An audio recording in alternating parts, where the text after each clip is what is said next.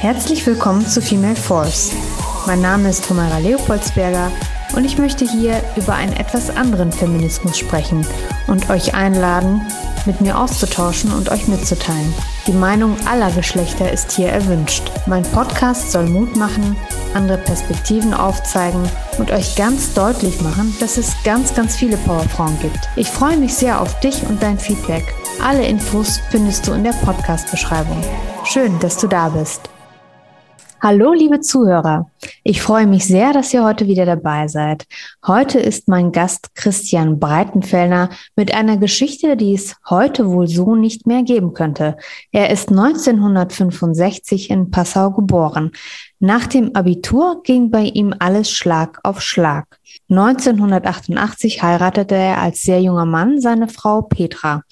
1989 begann er sein Studium der technischen Physik an der FH München. Dann verweigerte er nach dem Studium den Kriegsdienst und leistete seinen Zivildienst. Von 1989 bis 90 arbeitete er anderthalb Jahre in der Gesellschaft für Strahlen- und Umweltforschung in München.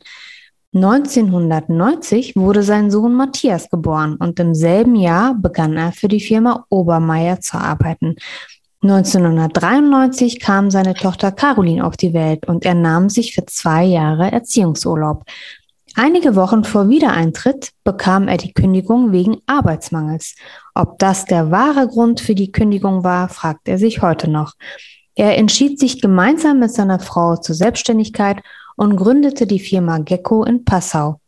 Die besteht bis heute und wird mit seinen Kindern als Familienbetrieb geführt. Herzlich willkommen, lieber Christian. Ich freue mich, dass du dir heute die Zeit genommen hast. Jeder, der in Passau wohnt, ist Gecko ein Begriff. Es ist ein Laden, der nur Dinge anbietet, die fair gehandelt werden. Es gibt von Schmuck, Bekleidung, Traumfängern, CBD-Öl, alles, was das nachhaltige Herz so begehrt. Kann ich das so stehen lassen, lieber Christian? Hallo, grüße dich, Homeira. Ja, das kannst du natürlich so stehen lassen. Das stimmt schon. Wobei das mit dem fair gehandelt ja heute so ein Schlagwort ist. Wir haben halt immer die Sachen selber auch aus, äh, aus dem asiatischen Raum und Amerika importiert und selber darauf geachtet, wo das herkommt, wie das verarbeitet wird, wer es macht und dass das alles funktioniert. Dieser faire Handel ist halt so ein Modewort, äh, das haben wir schon gemacht, bevor es ihn gab. Genau, genau. Nachhaltigkeit besteht ja erst nicht seit dem Begriff, genau. Ähm, Christian, wie kam es denn damals? Ich meine, 1993, da warst du ja wirklich noch ein Pionier, als Mann Erziehungsurlaub zu nehmen. Wie kam es zu der Entscheidung? Ja, das war mehr oder weniger so eine ähm, ganz sehr spontane Entscheidung. Damals hat, war ich relativ ähm, eingespannt in der Firma, ähm, habe mich, wie es meine Art eigentlich so ist, voll engagiert, immer auch sonntags gearbeitet, damit montags die Kollegen den Arbeitsplatz äh, benutzen konnten und war dann mit den Gehaltsverhandlungen nicht hundertprozentig zufrieden, weil die Firma Obermeier Planen und Beraten, ein großes Unternehmen mit damals circa 500 äh, hauptsächlich männlichen Mitarbeitern und Ingenieuren, ähm, halt sehr auf das Gehaltsgefüge geachtet hat und weniger auf das Preis-Leistungs-Verhältnis, sage ich mal. Und dann habe ich zu meiner Frau damals gesagt, eigentlich würde ich gerne Erziehungsurlaub machen. Und, und dann hat sie gemeint, ja, ist eine gute Idee, macht es halt. Meine Frau ist ja Krankenschwester. Die Gesetzgebung war damals ja so, dass du den Erziehungsurlaub ja nicht beantragen musstest, sondern einfach deinem Arbeitgeber mitteilen, dass du es machst jedoch als Grundvoraussetzung, dass der andere Elternteil äh, in, in einem Beschäftigungsverhältnis steht. Und als Krankenschwester hast du ja den einen großen Vorteil, dass du immer Arbeit findest. Sie dann auch Stationsleitung machen konnte, damals in Landsberg am Lech. Und das hat alles dann super funktioniert, dachten wir. Hm, dachtet ihr, genau. Was war das denn für ein Gefühl, als du dann vor, kurz vor Wiedereintritt die Kündigung bekommen hast? Ja, es war schon ein sehr großer Schlag ins Gesicht. Äh, das war auch ein kurzer Anruf, ähm, dass ich auch nicht mehr kommen bräuchte. und als Angestellter ja die drei Monate Kündigungsfrist galten, die begannen nach dem Wiederantritt. Also die Firma hat gesagt, ich zahle dir drei Monate Gehalt, ohne dass du kommst. Und ähm, ja, das war es dann, so kurz und bündig. Du das erfahren, was eigentlich viele Millionen Frauen auch äh, wahrscheinlich erfahren haben, aber für die war es ja eigentlich Normalität. Als Mann ist das eher unüblich. Kam sich denn deine Frau schuldig vor? Nein, da gibt es ja keine Schuld und oder oder irgendwie haben da niemals, niemals die äh, den Gedanken auch nur gehabt, das ist jetzt auch das erste Mal, dass, ja, dass mir jemand diese Frage stellt und dass das überhaupt in unseren Köpfen wäre. Also auf keinen Fall mhm. ähm, ist das überhaupt auch nur annähernd äh, eine Schuld meiner Frau oder von mir. Also ich finde, Schuld in dem Fall gibt es nicht. Das mhm. ist, Schuld hatte das System damals, ja, dass ähm, eine Mutter am Herd und der Mann in der Arbeit. So. Ja. Es ist sehr schön, dass du das so empfindest und ihr das in eurer Ehe so nicht empfunden habt. Aber es ist durchaus üblich, vielleicht kannst du das nachvollziehen, dass einige Frauen so diese Schuld dann doch auf den Schultern tragen, dieses Schuldgefühl, so, ja, hätte ich das vielleicht äh, nicht zugelassen, dass mein Mann etc. etc. Du verstehst, was ich meine. Also es schon ja. spricht ne, für eine sehr, sehr gute, tolle, funktionierende Ehe. Das schon mal zu sagen, ihr habt ja auch sehr früh geheiratet und es hat bis heute und bis zum Lebensende wird halten. Das sieht so aus, wie ich und euch so gehen wir mal aus. Ja. Genau, das ist ganz wunderbar, wenn man euch so sieht. Ähm, deswegen ist das also äh, eine, eine tolle Geschichte. Für euch selbstverständlich, für viele andere aber nicht. Weißt du, ist es wirklich erstaunlich, die Geschichte, weil du bist 1993 mit dieser Geschichte an deine Firma herangetreten. Wie gesagt, als einer der Pioniere. Ich, wir können nicht nachvollziehen und rekonstruieren, wie viele andere das zu dem Zeitpunkt gemacht haben.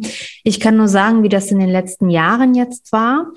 2019 verlieh eine Bäckerei bereits zum 14. Mal den Titel Spitzenvater des Jahres an Daniel Eich, dessen Frau eine Astronautin ist. Er hat sich ein Jahr Elternzeit genommen, damit seine Frau weiterarbeiten kann. Die hatte ein Projekt, ein einjähriges, und das war mit 5000 Euro dotiert, der Preis, und hat natürlich auch nicht nur für äh, Lob, sondern auch für Unmut gesorgt unter den Frauen, weil viele Millionen Frauen machen das selbstverständlich. Wo bleibt denn da die Wertschätzung für die Frau? Ne? Wobei man das, was Väter jetzt heute so ein bisschen mehr annehmen als früher, in Elternzeit zu gehen und auch nicht nur zwei, drei Monate, sondern über einen längeren Zeitraum, ist wunderbar und gehört sich auch so. Das sollte so sein. Aber Spitzenvater des Jahres. Ich kenne keinen Titel oder kein Preis Spitzenmama des Jahres. Das müsste man vielleicht mal etablieren. Ein kleiner Wink. ja, es ist eigentlich wirklich, also wenn ich, wenn ich eine Frau wäre, äh, würde ich das in Bayerisch würde man sagen, als Watschen empfinden. Mm. Genau. Ganz klar. Ja. Ja, das, das, da, wie gesagt, da scheiden sich die Geister. Ne? Die einen sind begeistert, sagen, ja, genau, das ist eine Motivation für weitere Väter, das auch zu tun, aber ja. eben die Wertschätzung der Frauen. Dann gab 2021 kam ein Film mit dem Titel Fatherhood raus, der ähm, beruht auf wahren Begebenheiten und da geht es darum, dass ein äh, junger Vater seine Frau verliert und zwar relativ äh, rasch nach der Geburt der Tochter. Und er will aber alleinerziehender Vater sein. Das heißt, er gibt das Kind nicht ab an die Großeltern oder andere Möglichkeiten zieht er überhaupt nicht in Betracht. Er will das Kind alleine großziehen, ist aber in einem Vollzeitjob und äh, zieht das einfach knallhart durch. Er nimmt das Kind teilweise mit in die Arbeit, mit in irgendwelche äh, Konferenzen etc. Äh, und der Arbeitgeber schaut erstmal komisch, aber toleriert das dann. Er unterstützt das, ne, weil seine Frau gestorben ist da frage ich mich dann auch, wie wäre das wohl, wenn eine Frau das so machen würde? Würde das auch so akzeptiert werden oder sagt man dann nicht eher heute noch, ja Mai, also da muss man sich schon entscheiden, entweder Mama oder Job. Was sagst du? Wie empfindest du das? Das glaube ich, das glaube ich jetzt eigentlich nicht. Das hängt halt Es hat damals auch sicher Firmen gegeben, die hätten das nicht gemacht. Es hängt ganz einfach vom Arbeitgeber ab.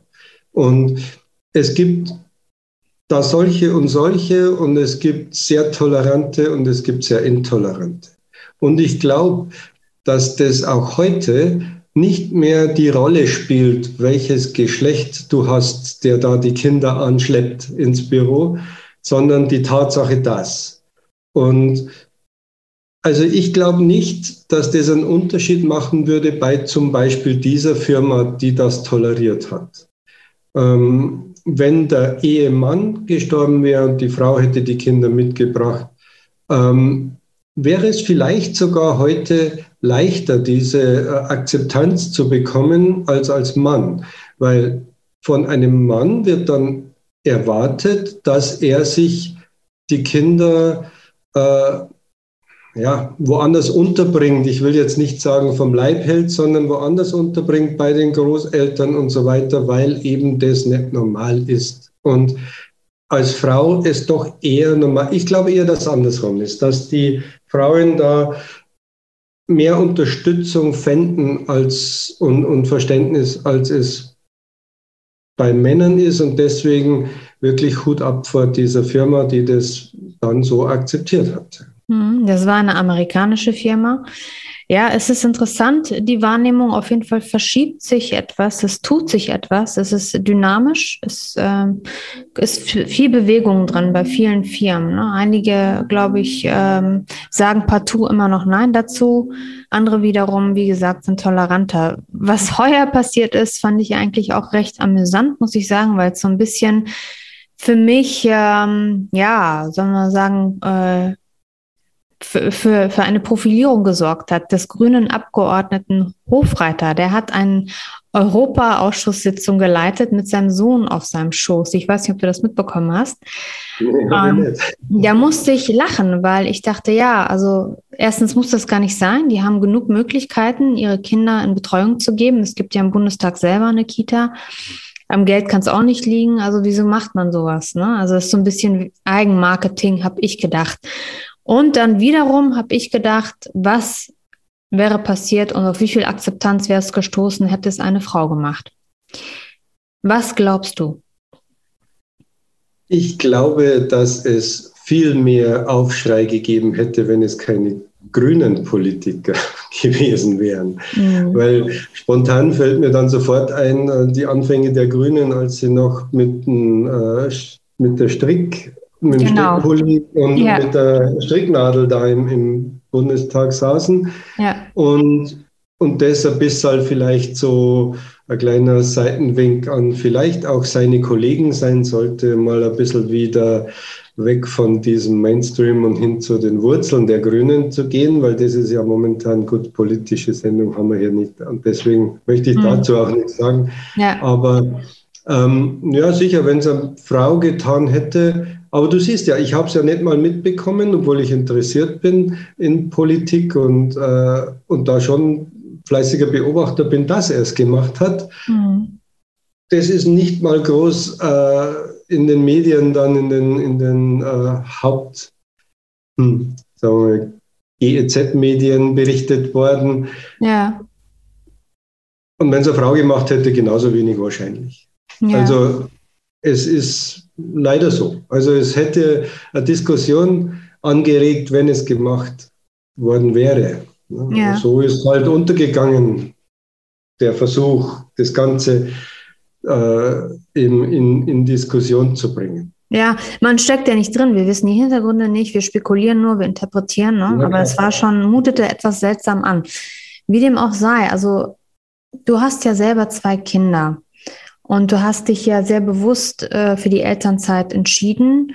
Und so wie ich dich jetzt kennengelernt habe, glaube ich, dass du sehr viel Wert auch darauf legst, was für Kinder du in die Welt gesetzt hast, beziehungsweise die so zu formen und zu prägen, dass sie gute Menschen werden. Was hast, hast du dafür geleistet? Was hat deine Frau dafür geleistet? Was habt ihr für Werte? Also wir haben sehr parallel gearbeitet. Man kann sagen, diese Leistung ist auf 50-50 Verteilung auf den Schultern hat die stattgefunden, weil wir ja den Laden Gecko, wie du schon erwähnt hast, aus einfach aus der Not raus gegründet haben, weil was sollen wir sonst? Wir sind nach Passau zurückgegangen aus München und haben uns das halt spontan so überlegt und haben zwei kleine Kinder parallel auch großgezogen. Im Wochenrhythmus äh, sind wir dann von, von unserem Wohnort in Landsberg nach Passau gependelt. Einmal meine Frau eine Woche, einmal ich eine Woche und der, der Ehepartner, der gerade zu Hause war, war halt bei den Kindern. Und wir haben das wirklich gleichmäßig miteinander. Natürlich hat der, der eine die äh, Fähigkeiten mehr in die Richtung, der andere mehr in die Richtung, aber jeder hat zu 100 Prozent seine, seine Power da hineingesteckt, dass die Kinder mal ähm, Werte kriegen, die halt auch wir vertreten. Also sprich Ehrlichkeit und, und äh, ja, Fleiß halt. Also Kinder waren immer dann auch im Geschäft, als wir hier wohnten, dabei.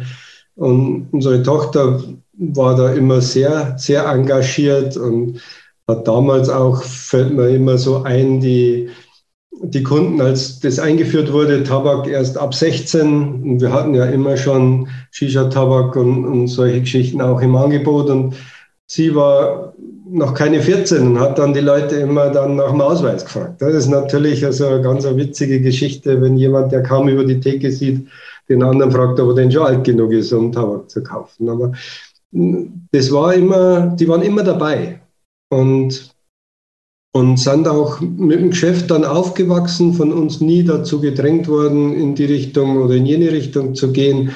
Jeder hat seinen Beruf äh, wählen können, wie er wollte, und beide haben sich eigentlich für das Familienunternehmen entschieden.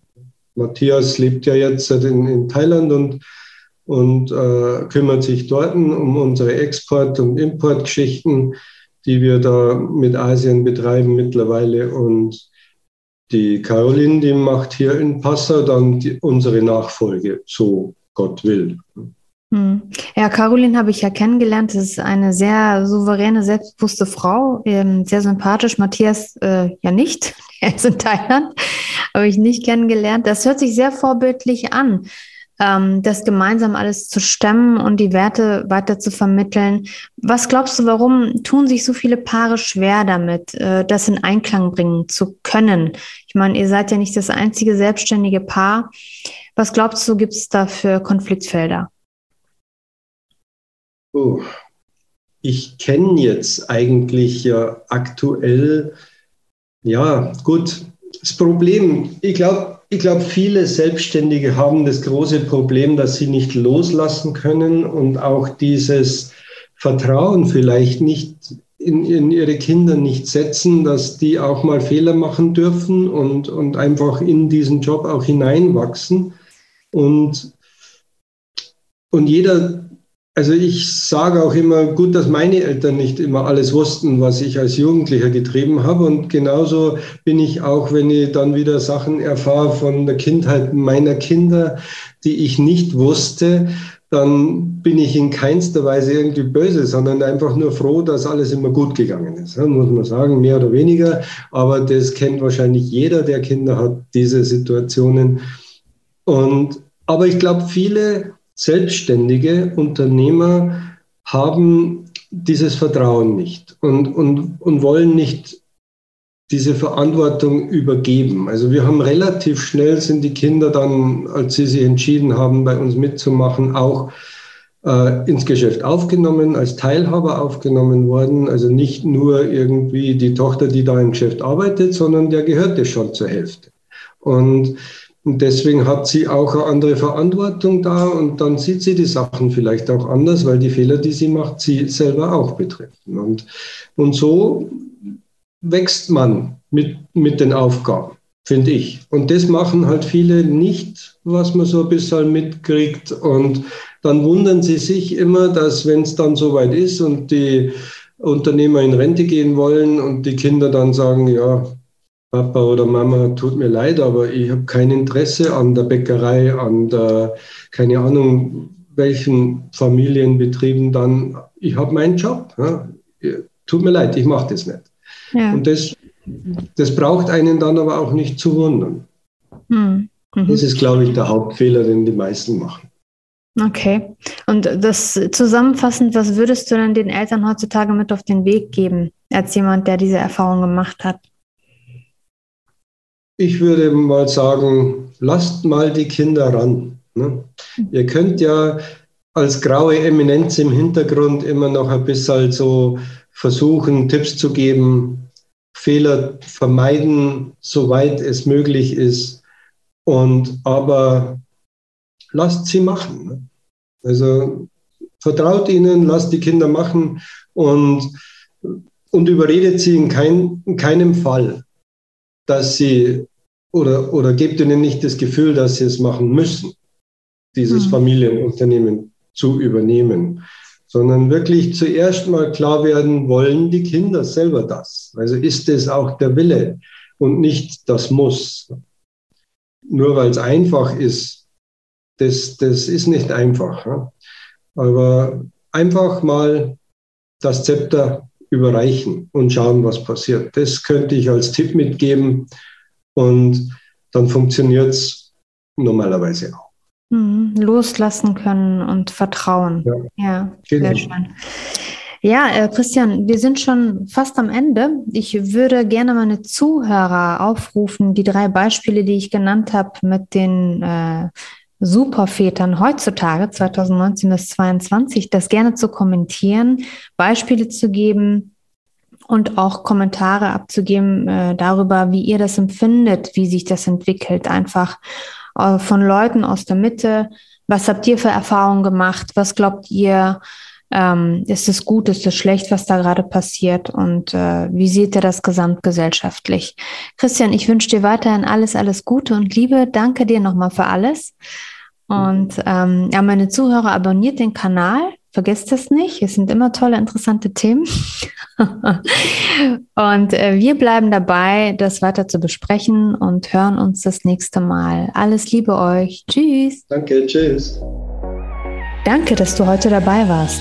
Falls du ein Wunschthema hast oder dich austauschen möchtest, sende mir gerne eine E-Mail. Die Infos findest du in den Show Notes. Bis zum nächsten Mal.